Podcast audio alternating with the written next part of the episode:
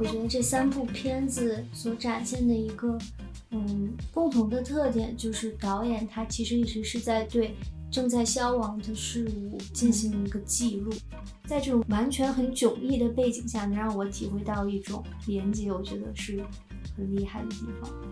他对于土地和自然始终是保着一种尊重和感激的。铲掉就铲掉了，就当是给别的麦子当肥料。啥人有啥人的命数，麦子也一样，还不是到夏天就被镰刀割掉。在这种很原始的土地上，这个亲情显得更为的浓烈，嗯，增加了一份很野性的色彩。什么事情能够让你产生切肤之痛？好像我们无论走到太远，这种东西都会把我们永远很紧密的绑在一起。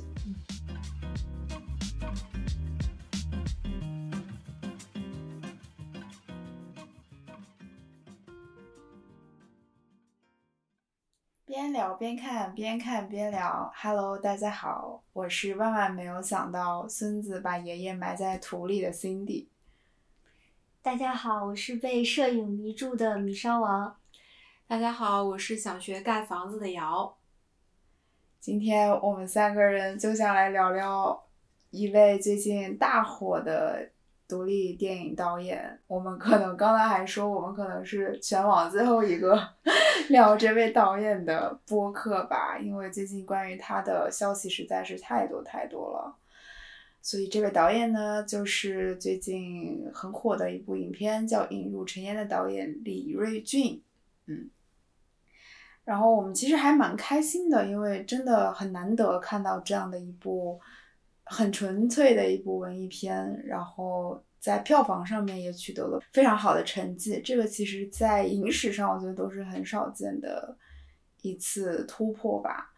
对，然后我们今天就很想通过这位导演的三部作品，不止于他最近的这一部《引入尘烟》，哦，来聊聊我们为什么很喜欢他和他的作品。嗯，这应该也是我们第一次聊内地的导演。哎，是的，对。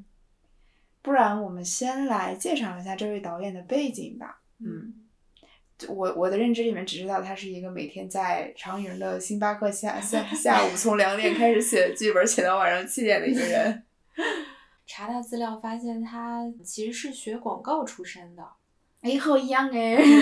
然后他应该是上高中的时候就离开了他家乡的乡村，到了城市生活，所以也影响了他后来。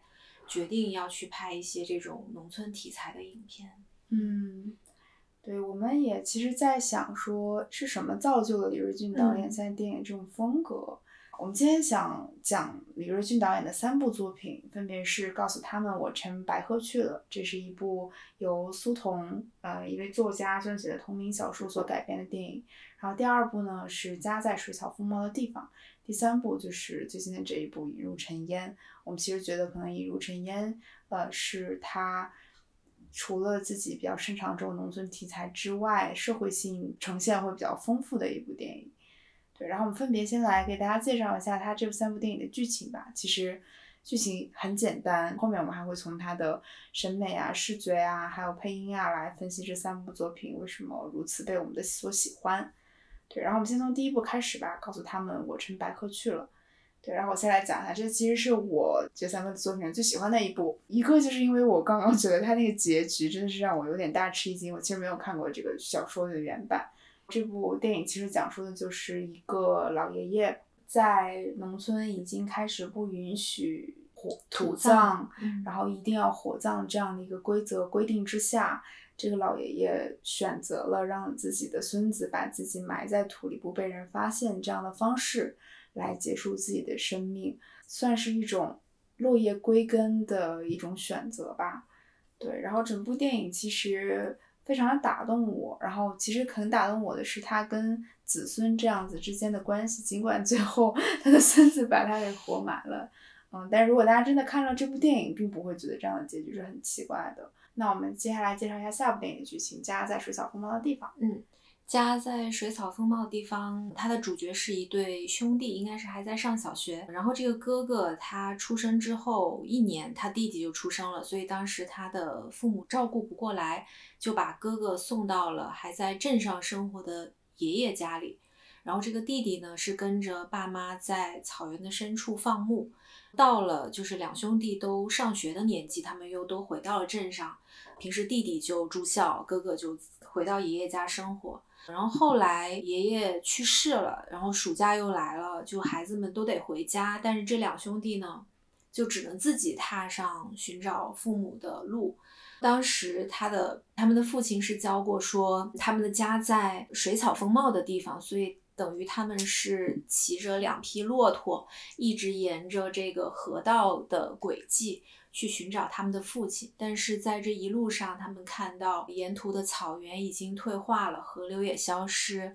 甚至包括他们年幼熟悉的一些洞穴啊、石窟啊这些曾经的宗教印记也都在消失，所以可以把它理解成一个比较另类的公路片吧。就这部片子的视听语言是我在它三部里边最喜欢的，因为就是整个的。景色真是很壮丽辽阔，然后小朋友的表演虽然有一点点生硬，在说台词的地方，但是嗯，他们之间的那种互动，尤其是跟骆驼的互动，就真的是特别特别感人。那我们来第三部《心如尘烟》，我觉得《引入尘烟》给我的感觉像是一个电影版的《活着》，就是它其实讲的是一个很典型的在农村发生的一些。故事其实这故事背景就是讲了在西北农村，有铁和桂英他们逐渐相识相知，然后一起生活的这样一个故事。那这两个人，有铁是家中最小的孩子，然后其实到了很大年纪都没有成亲。桂英也是从小寄人篱下，小的时候吃了很多苦，还被寄养的这些亲戚打打成了残疾。然后这两个人后来就结成了一个家庭。其实后面拍的就是他们在这个家庭中一天天的故事，特别让我想起余华的《活着》。其实他是刻画了就是在农村这个背景下的一些，比如说他的劳作，然后人和人之间的感情，还有一些人生命中承受的这种苦难，包括就是它的主题其实涵盖的特别广。后面我们也会跟大家聊到，就比如说人和土地之间的关系啊，人和人之间建立连接。这种产生爱的这种关系，我们就感觉这个电影确实是相比较其之前两部电影更加成熟，然后探讨的主题也更丰富的一个电影。对，我们也很感谢《引入尘烟》这部电影。其实通过这部讨论度比较高的，然后也让我们去愿意去追溯一下这位导演之前的一些作品，我们也从中发现了一些主题上的共性。我们三位主播就来分别的讲一下我们从。呃，从这三部电影出发吧，我们所看到的一些我们最为印象深刻的，觉得这导演想从他的影片中所呈现的一些主题。嗯，对我来说，看这几部影片印象最深刻的就是他对于土地的描述，尤其是人跟土地的这个关系。他这个关系有分成很多种。一方面，像最早的告诉他们我乘白鹤去了，是那种人最后像刚 Cindy 说的落叶归根的这种感觉，就是他是希望把自己最后葬身这个黄土里边。然后像家在水草丰茂的地方，更多的看到的是人类的一些劳动和工业化的进程对于当地环境的一些影响。然后对于农村人来说，他们可能。未必在观念里边就意识到说，哦，这个是一个不环保的行为，这是对环境的破坏。可能对他们来讲，最根本的还是他们失去了一直赖以生存的家园，可以劳作的地方。然后到了引入尘烟，土地对我来说更像是一个承载所有我们能够看到的这些人与人之间的故事的这样的一个载体。然后看这个片子里边，因为。嗯，我们三个其实都是在城市里边长大的嘛，虽然也会有跟，比如说偶尔去农村玩耍，或者是去到山里边玩耍，会跟大自然有一些很近距离的接触，但是我们其实对土地是没有这么深刻的眷恋和依赖的。像在《引入尘烟》里边那个主角有铁，在台词里边就反反复复的提到了他对于土地的这种感情，以及从土地里边所。获得的一些观感，就是他并没有因为说他通过自己的双手收获了粮食啊，收获了这些肉类啊，或者是甚至是搭起了房子，他并没有认为自己的这种主观能动性而忽视了这个土地的力量。相反的是，他对于土地和自然始终是保着一种尊重和感激的。有几句印象比较深的台词嘛，就比如说他跟桂英在栽那个麦子的时候，就好像是要松土还是干嘛的，然后桂英一不小心就把其中一个。麦苗给铲掉了，有铁就说铲掉就铲掉了，就当是给别的麦子当肥料。啥人有啥人的命数，麦子也一样，还不是到夏天就被镰刀割掉。就是因为电影是方言嘛，所以用我们所不熟悉的这个语言说出来，就会觉得更加有力量，就会让我感觉到土地它并不是一个抽象的概念，而是很鲜活的支撑他们生存下去的这种依靠。所以，当那个影片最后，其实因为在电影院里边上映，是给到了一个很暧昧的结局嘛。其实大家也都在讨论，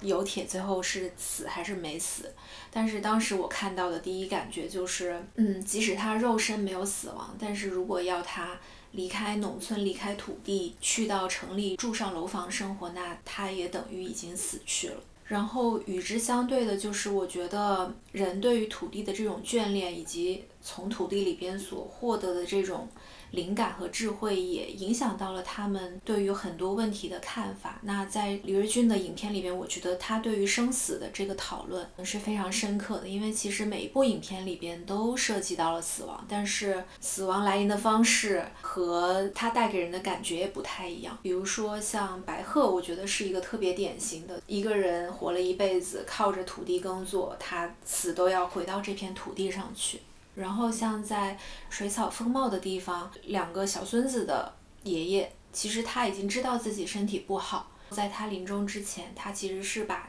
家里养的这些小羊都卖掉了。我就对影片的其中一幕印象特别深刻，是当他把这个小羊卖掉的时候，这个老爷爷是骑在一匹白马上站在山丘，目送着这些小羊远走。我觉得感觉像是，因为他知道这些小羊是受过这片土地滋养的，然后现在他把他们送走，他自己也可以安然的离去了。嗯，对，然后包括像《引入尘烟》里边刚刚讲的那个台词，其实也是他们知道一年四季的劳作，植物是怎么生长的，植物有它的命数，所以对于人来说，他们也会对这种生死的东西看得特别的平淡。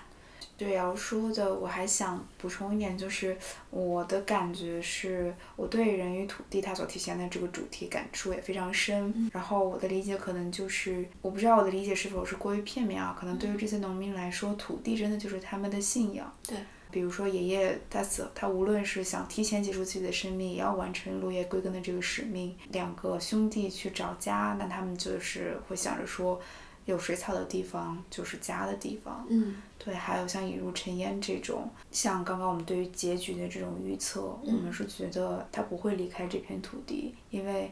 就算他去那个城市生活，对他来说是没有任何意义的。这个是我对导演对于就是中国人或者是农民的这种与土地的生命的连接的价值观这一点的体现是非常深刻的。是，甚至是说，他三部电影里面剧情是有一个有一个主线的。那土地其实真的就是这个剧情的主线。对，就是我觉得他花了大量的笔墨去讲述人跟土地的关系，也导致他的这些影片看起来都特别的鲜活，特别扎实。因为其实很明显，你能感觉到他拍的这些影片，他的受众可能会是城市里面的人。但是我觉得在看这些影片的时候，我不会觉得自己是一个局外人，一个旁观者，用一个特别像在看一些农村的奇观这样的一种心态去看，是因为他通过土地其实表达出来的是。他自己从哪里来？因为他自己也是在农村长大，而且我可以想象他在电影里边出现过的很多情节跟片段，有可能是他亲身经历过的，有可能是他从家里的长辈那里听说过的。所以他拍土地，其实拍出来的是自己的乡愁，拍出来的是自己的根，而他里边的人物也都是因为跟土地有这样很深刻的连接。所以这些人物是有根的，即使他们生活的环境跟境遇对我们来说不是那么的熟悉，但是你能很明显的感觉到这些人物形象的饱满，然后你能够特别容易的进入他们的故事。包括导演，他采用自己家人，就是自己生长环境里面真实的这些人作为演员，他其实对于这种人跟土地关系之间的刻画是非常的原生态的，因为这些人他本身就生长在这里，包括像《人如尘烟》里面有非常多大量的镜头展现的是两个人在田地里面劳作的场景，那海清可能还是稍微有一点后期培养的这种，不是先天的，但是像老四。这个油铁这个角色，嗯，包括他的黝黑的皮肤，他因为长期就是耕地，然后做这种很健壮的 muscle，对对对，就不是不是城市里健身房练出来的那种 muscle，对这种整个的质感就给你感觉非常的有代入感。嗯嗯，就我觉得他描绘的这种人与土地的关系。给我感觉是，就是土地上所发生的一切，更像是人的生命的一个写照，就是它有点像一个平行的一个对照或者是类比。怎么说？就我觉得他电影中展现出的人这种喜怒哀乐，他们的悲欢，他们的快乐和苦难，感觉都是像什么一棵秧苗一样渺小，像土地里的一粒沙那样。渺小，就我会有这样的感觉，因为其实有铁他在在整个电影里面，他展现出来的就是对植物和动物的那种怜惜。就哪怕是一个就是秧苗，他可能看到它歪了，他也会觉得心里有一点难受。然后在自己其实是全村最贫穷的农户之一的情况下，他吃一个鸡蛋的时候，也会把就是剩下的那些蛋黄倒在那个给鸡的那个小鸡。对，就是他。就就我觉得他一定程度上是觉得他和这些动物、植物是平等的，就他不觉得我是人，然后他是一个植物，我的生命就比他要高贵要很多，所以感觉是土地教会了他这种平等。你可能就是脚踩一棵秧苗就把它踩死了，但是人其实生命也并不比秧苗强大很多，就他一样也是很脆弱。嗯，还有他对待他的驴，就是 as a family member，对，还给他吃苞米。对的，他他其他的影片也是有这个感觉，像那个水草里边，就是小朋友对待那两匹骆驼，也是。然后像在白鹤里边，虽然白鹤并没有真正的出现，我特别同意刚刚稍稍说的，就是他不会觉得人有了这种主观能动性就无所不能。相反的，我觉得。在这里边，相比起人，就是动物跟人的关系，对我来说更更能打动我。而且导演也用了很多的互文的手法。其实，片子里边出现过的这些动物，某种程度上也充当了一个叙事的角色。嗯，就比如说《引入尘烟》里边，刚刚 Cindy 讲到的这个驴。就是这个驴是在这个家庭里边不受待见，然后吃苦耐劳要耕地，然后就跟有铁的境遇有一点点像，任人差使。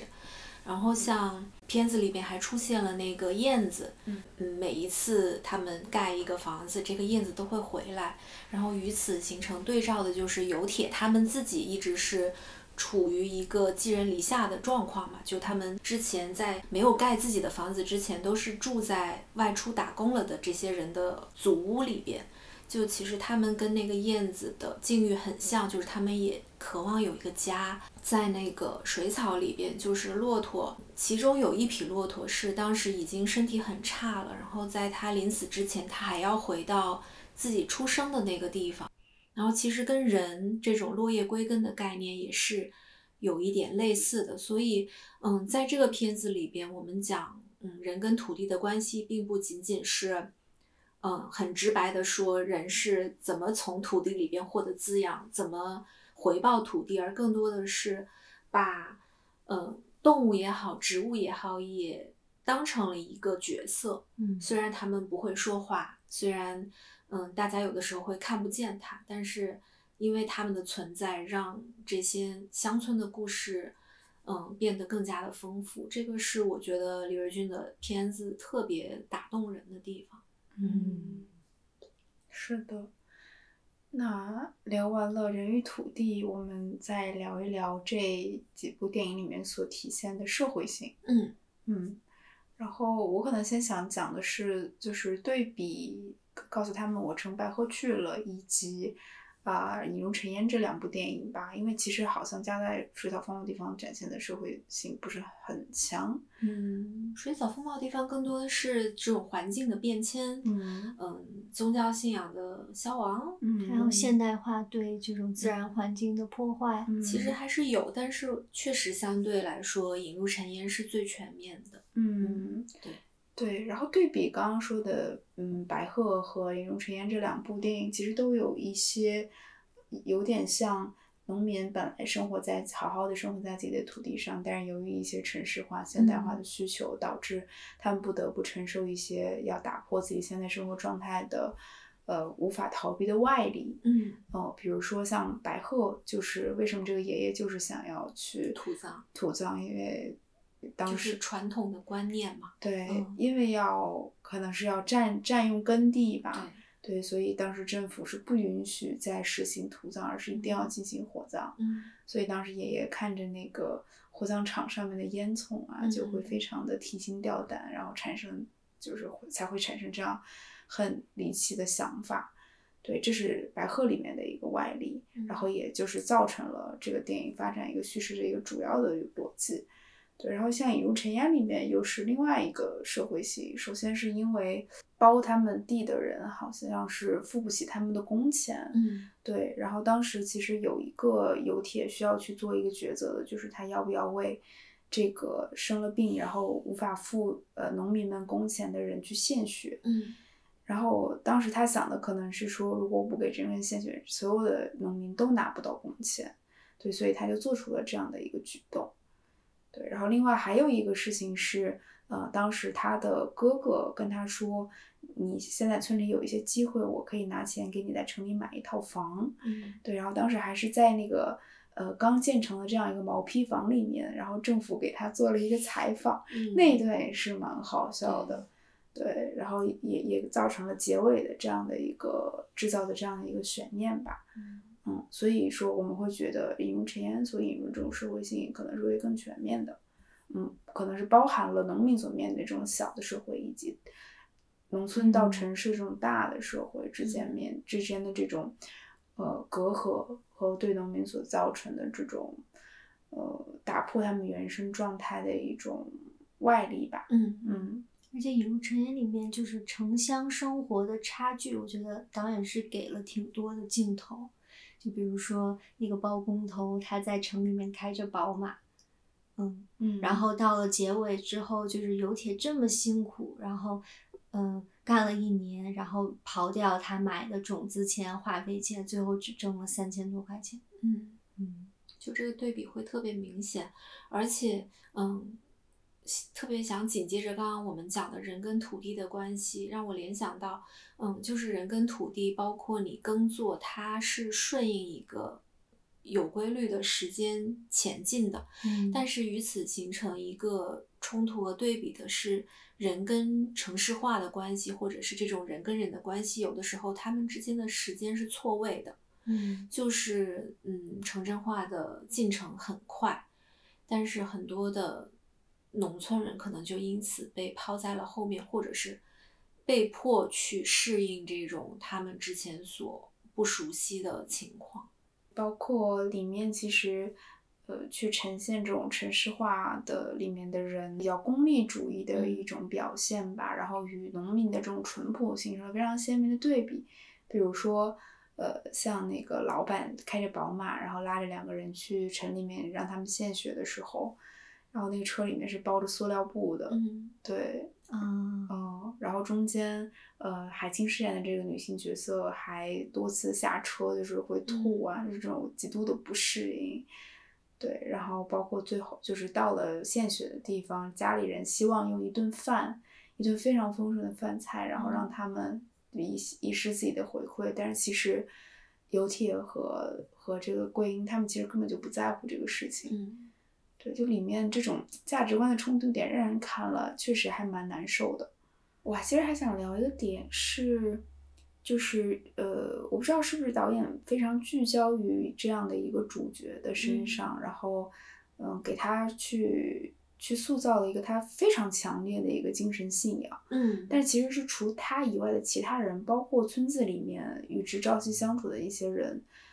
和他的价值观其实也是一个对立的关系。比如说在白鹤里面。嗯，其他的村民面对于说什么老姜死了，然后他就是被火葬了，其他人都是满不在乎的样子，但只有这样的一个人是与别人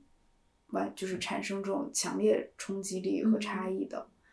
对，我觉得这个也是导演拍这些电影很可贵的地方，就是你知道，嗯，大部分人是很难抵挡这种时代时代的车轮碾压着你向前，不管是你。愿意的还是被迫的，但是就导演自己也说，他是希望大家能够看到农村里还有这种这样具体的人嘛。嗯，对。然后是他在跟戴锦华的访谈里边，其实也有讲过，说，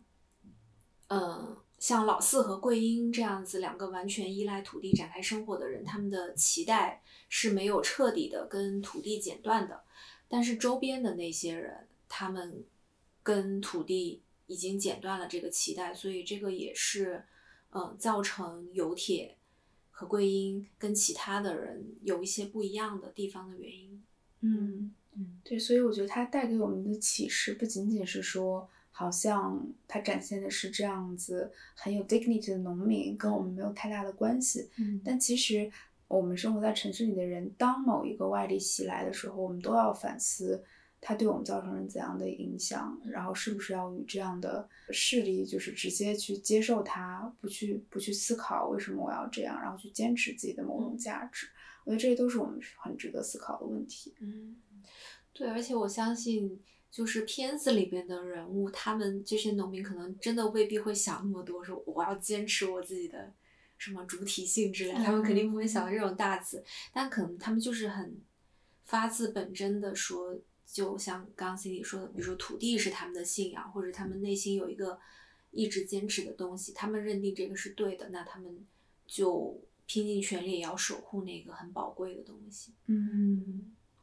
所以这个就其实很自然的就顺到我感触特别深的一个点吧，就我觉得导演对这种乡土生活，然后乡村中的人的这种拍摄，其实是带着他的一个特别。主观视角的一个再现，就我觉得他可能不是对真正农村生活的一个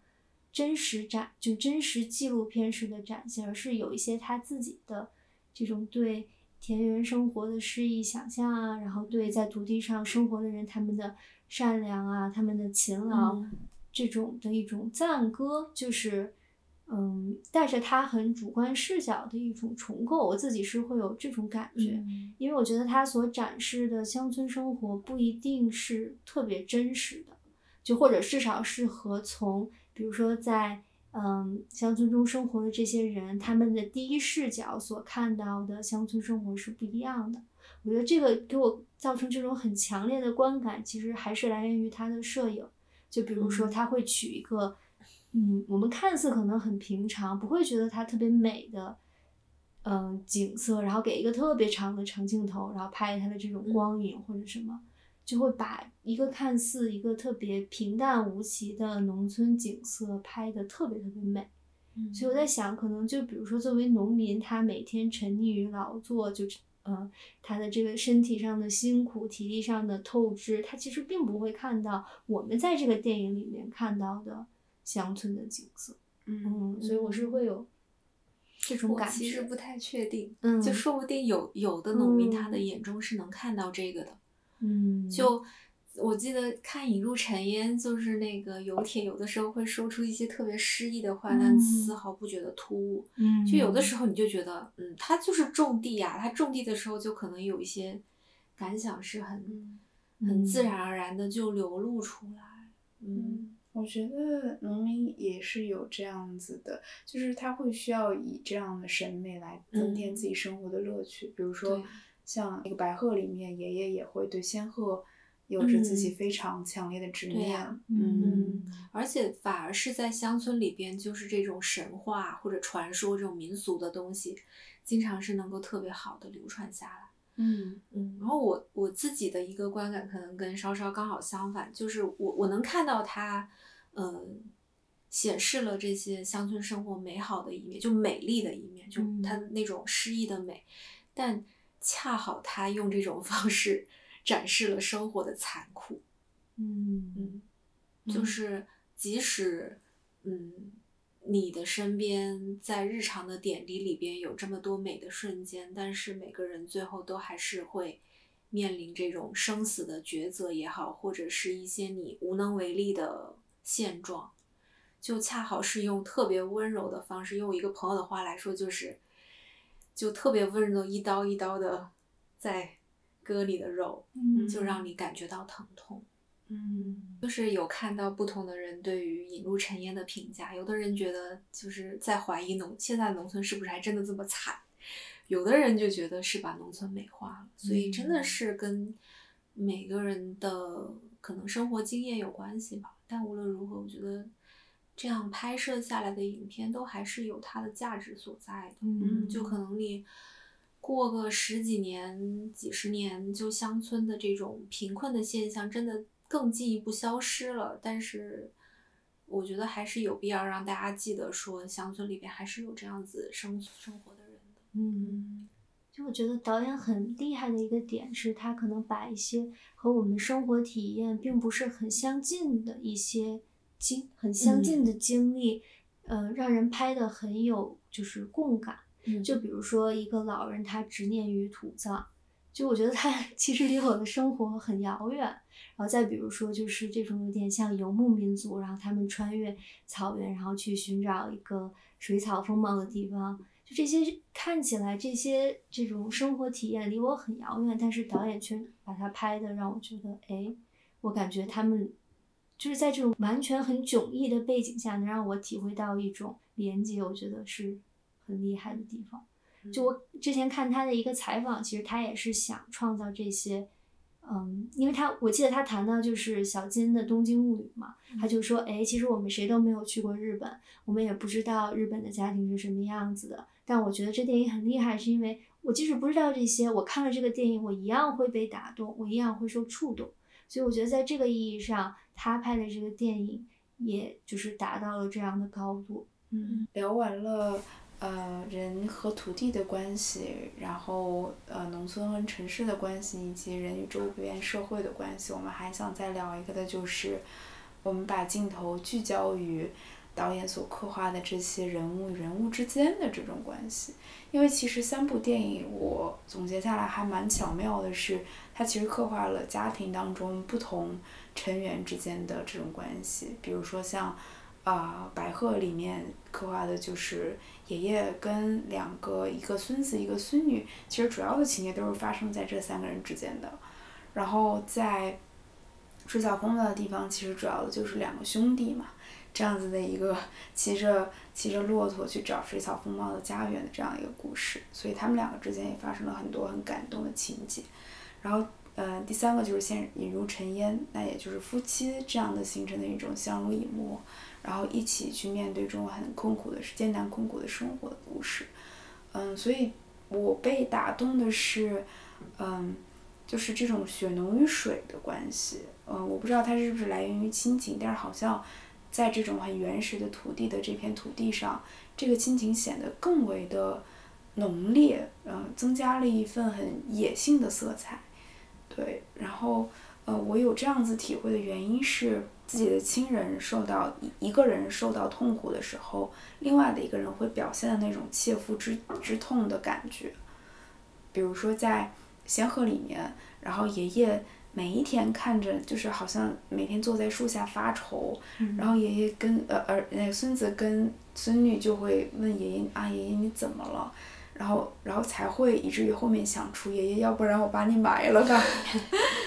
这个想法，然后但是你又会觉得那个是顺理成章的，因为爷爷我不想看到你这样痛苦了，你这样痛苦的话，我与其我我作为一个小孩子，什么都不懂的小孩子，我也要拿起铁锹为你挖一个这样子的土坑，去成全你的梦想。嗯，那个我我看了还是蛮感动的。然后另外就是，在那个家在水草丰茂的地方里面，两个兄弟其实他们之间有很多的矛盾嘛，但是呃很很接近于结尾的一个情节就是他们俩打了一架，嗯然后两个人把自己之前对自己对方的不满一下子全都、嗯，都说出来了。对，然后两个人就是又开始懊悔，然后哥哥就会捂着自己的自己的那个胸口跟骆驼说说，哎，我刚才就打了这里，这样打的他会痛吗？就是既真实，然后又好笑，然后你又会觉得这样的兄弟之情真的很感动。对，然后就是引引入尘烟里面，那这样的情节就更加的多了，比如说。呃，两个人在那样的一个很苦的毛坯房里面，会去制造一些点滴的浪漫，比如说打了一些灯光，然后两个人去哺育那个小鸡，嗯，对，还有就是两个人会在自己对方的手上去刻那个麦用麦子印印那个一朵小花。花，对，这些都是因为这些情感所产生的生活的美感。看到这些的时候，我还是蛮被感动的，就是好像你会瞬间忘记掉这个环境所带给你那种物理上的痛苦。对，我觉得这个也是能够迅速的让不同生长背景的观众产生共情的原因嘛，就是摒弃掉了所有的外部因素，就是最后回归到这种最朴实的情感，而且这种人的情感它是有一个扎实的基础的，无论是。像有铁跟桂英就是一两个相依为命、相互依靠的人，就他们只有彼此。然后像水草里边两兄弟也是因为，呃，需要找到自己的父亲，必须得长途跋涉，就只有这一个选择。然后像白鹤里边也是，爷爷有一个很强烈的执念，所以他所有的这些人物关系其实都有一个特别明确的指向，去支撑着。嗯，故事的发展，然后去滋生出其他更多各种各样的情感也好，或者制造各种让我们很感动的情景。这个是我觉得导演在创作剧本或者是改编剧本特别厉害的地方，嗯就他特别扎实。嗯，对，嗯，而他所刻画的这种关系里面的细节，让我对亲情其实产生了新的理解。嗯，就是我其实也在反思说，为什么现在很多年轻人会选择回到家乡去？我不知道是不是其中的原因，因为其实你仔细想想，什么事情能够让你产生切肤之痛？那可能只有当一些事情发生在我父母身上，或者是一些事情发生在我身上的时候，我们真的会产生那种完全能够跟对方共情的那种，无论是疼痛也好，欢笑也好，我们仿佛真的就是有那种血浓于水的感情，我们是一脉相承的。嗯，所以这种情感好像我们无论走到太远，这种东西都会把我们永远很紧密的绑在一起。嗯你想 echo 刚才 Cindy 说的，就导演很擅长刻画人物关系中的细节。我觉得就这三个片子里面最打动我的人物关系，其实是，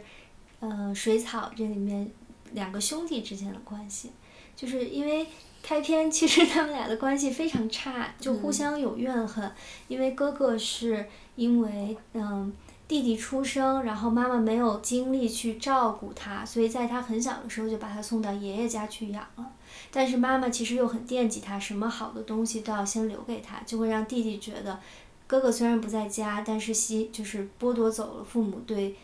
嗯，父母的所有的关爱和偏爱，就是比如他总是穿新衣服，然后什么好的玩具也都要先留给他，所以就是感觉。能就这个小孩子之间的矛盾，可能在大人看来觉得就哎这不算什么，但是导演就把它拍的有滋有味，就是通过这种台词，还有两个小朋友的互动，你就会觉得哦，这两个小孩有时候又有像大人一样的成熟，就他完全明白这个这个问题的核心和本质，但是有的时候就是又又纯真又可爱，就是可能打了一架之后就。就关系就又往前走了一步，就感觉能把小朋友的这种关系拍的这么有滋有味，我觉得还挺难得的。嗯，嗯，对，所以真的还蛮蛮感兴趣，就是导演他自己的成长经历的，感觉这些事情可能真真实实都是在他的成长经历中发生过。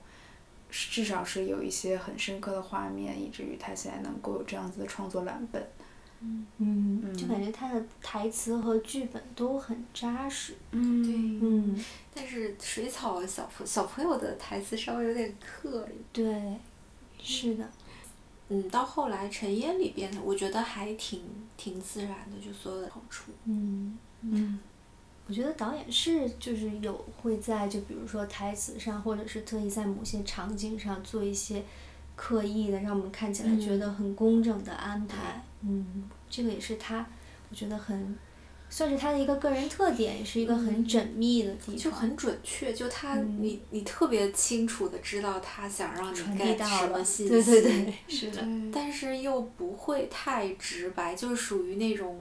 拿捏的恰到好处，就多一分就太直白，是太少了就很晦涩。就我其实挺害怕看到那种。有的导演很担心把农村拍得很土，所以他就会用一些特别抽象、特别晦涩的手法去描绘农村的景象，即使他想讲的东西也是就是特别简单的一个道理，就反而让人看得云里雾里的，就让人感觉特别不真诚。但是李维俊的片子，我觉得不会有这种感觉，他就游走在那个。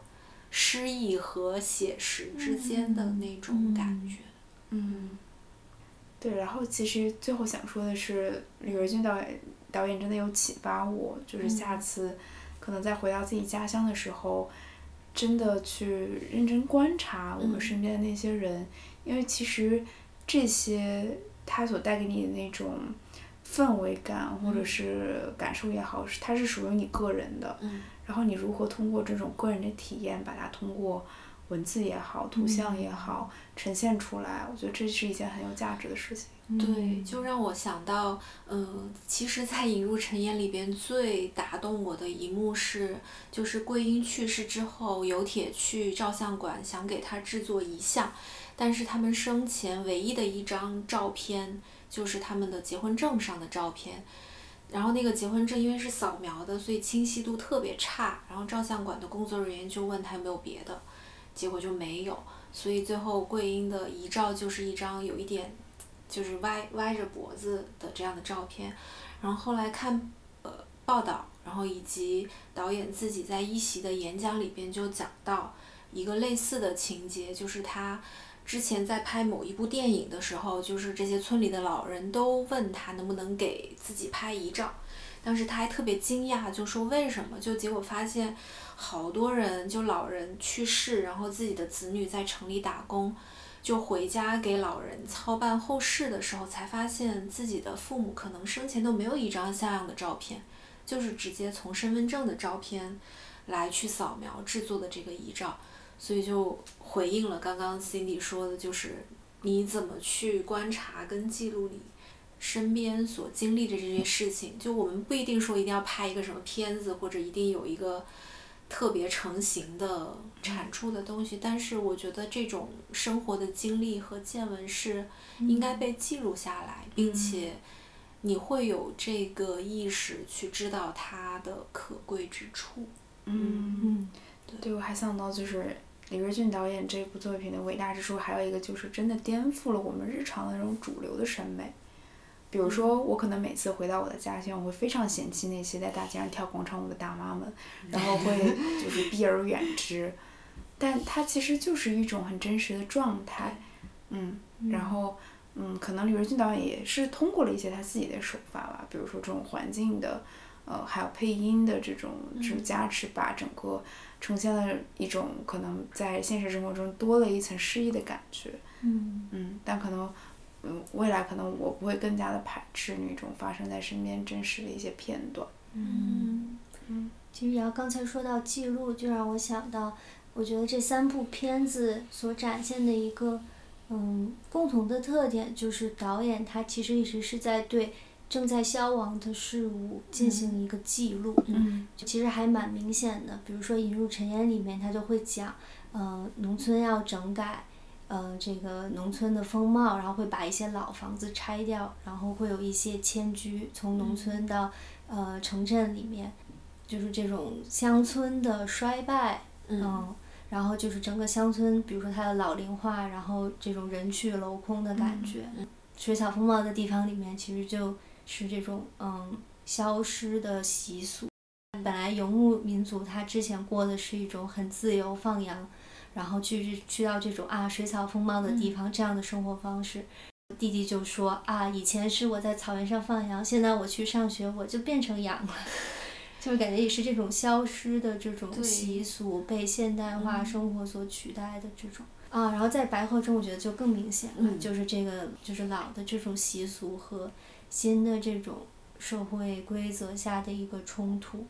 可能在我们看来已经很过时，然后已经很老旧的这些传统，但是老人还在坚守着，就有这种。冲突和错位，我觉得李瑞俊他的拍摄更多是像一种记录，其实他没有就是说新的就是好的，老的就是不好的，其实他没有一个评判或者谴责在里面。我觉得他所做的就是观察，然后把这个东西记录下来。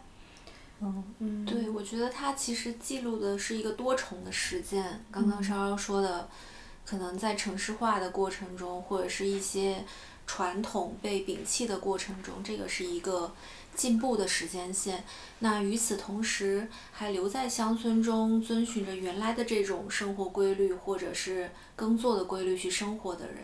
就他们过的可能是另外一条时间线。但是，我觉得社会的步伐不应该只有一个标准。他们之间应该有能够相互兼容的地方。嗯，我也是这么觉得的。他们其实我们现在的这种发展进程没有必要像洪水猛兽一般袭来，然后不给这这样的人那么就是留至少留有一点空间和时间。嗯。那我们最后再来聊一下，嗯，李瑞俊导演的一些摄影和配乐上的风格吧。嗯。首先，我对他影片摄影最大一个困惑，就是在那个白鹤里边，它整个色调饱和度特别高，对比度特别高，亮度也特别高，就看着特别黄眼睛。建国初期的老派的那那那幅特别有名那个父亲那幅油画，哦，的那种色调。地方就会水草丰茂的地方就特别柔和。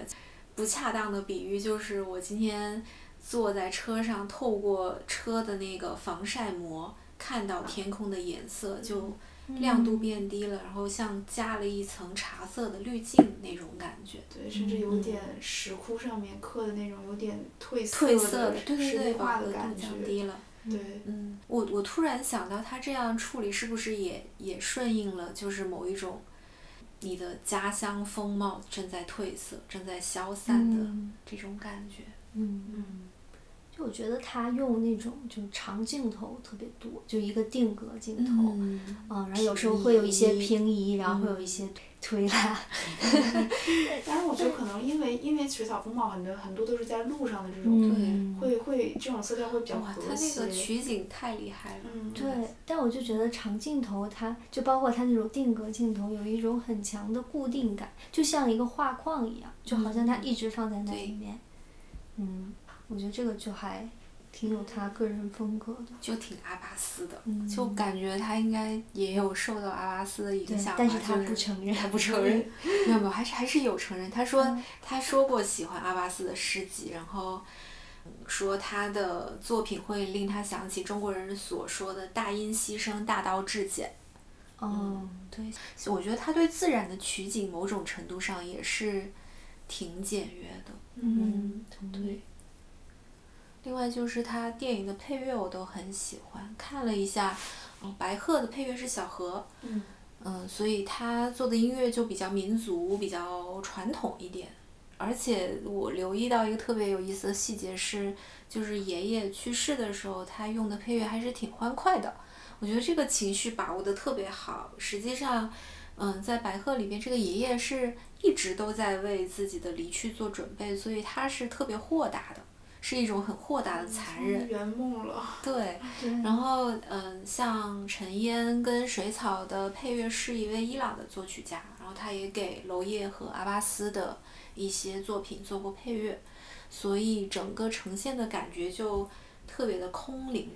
而且那个作曲家在接受访谈的时候也有讲，他其实是会先去考虑嗯片子的情节跟当时的情境，然后再。加入适当的配乐也好，或者是声音也好，去丰满整个故事的情节跟画面，我觉得是一个锦上添花的作用。嗯嗯，确实感觉配乐跟它的影像就是挺相得益彰的，嗯。因为配乐真的很灵动，就包括他们选的这种配器，其实也不是日常能听到的，所以我觉得更加多的一种非日常的，或者是对我来说比较新鲜的这种音效，嗯可能选的都是一些偏民族的那种乐器，嗯，对，有多一些民族乐有也有用比较现代的嗯弦乐，嗯就是他他只要呃音乐，然后再加上演员们所讲的这种当地方言，我觉得他们的方言也蛮有旋律感的。而且三三部里面的方言还不都不太一样。对嗯，对，这个这个也还蛮有意思的。嗯，好，那我们今天就聊到这。对，我们也期待未来李瑞俊导演会给我们带来更多好的作品。我感觉他未来好像有点会像洪长秀那样成为嗯电影节的常客。所以你们就是有有比较想看到他拍的什么东西是在过去三部影片没有有的吗？嗯，或许我可能很期待看到他会拍一个女性为主体的农村的形象，就是嗯因为海清还是相对于是两个人一起嘛。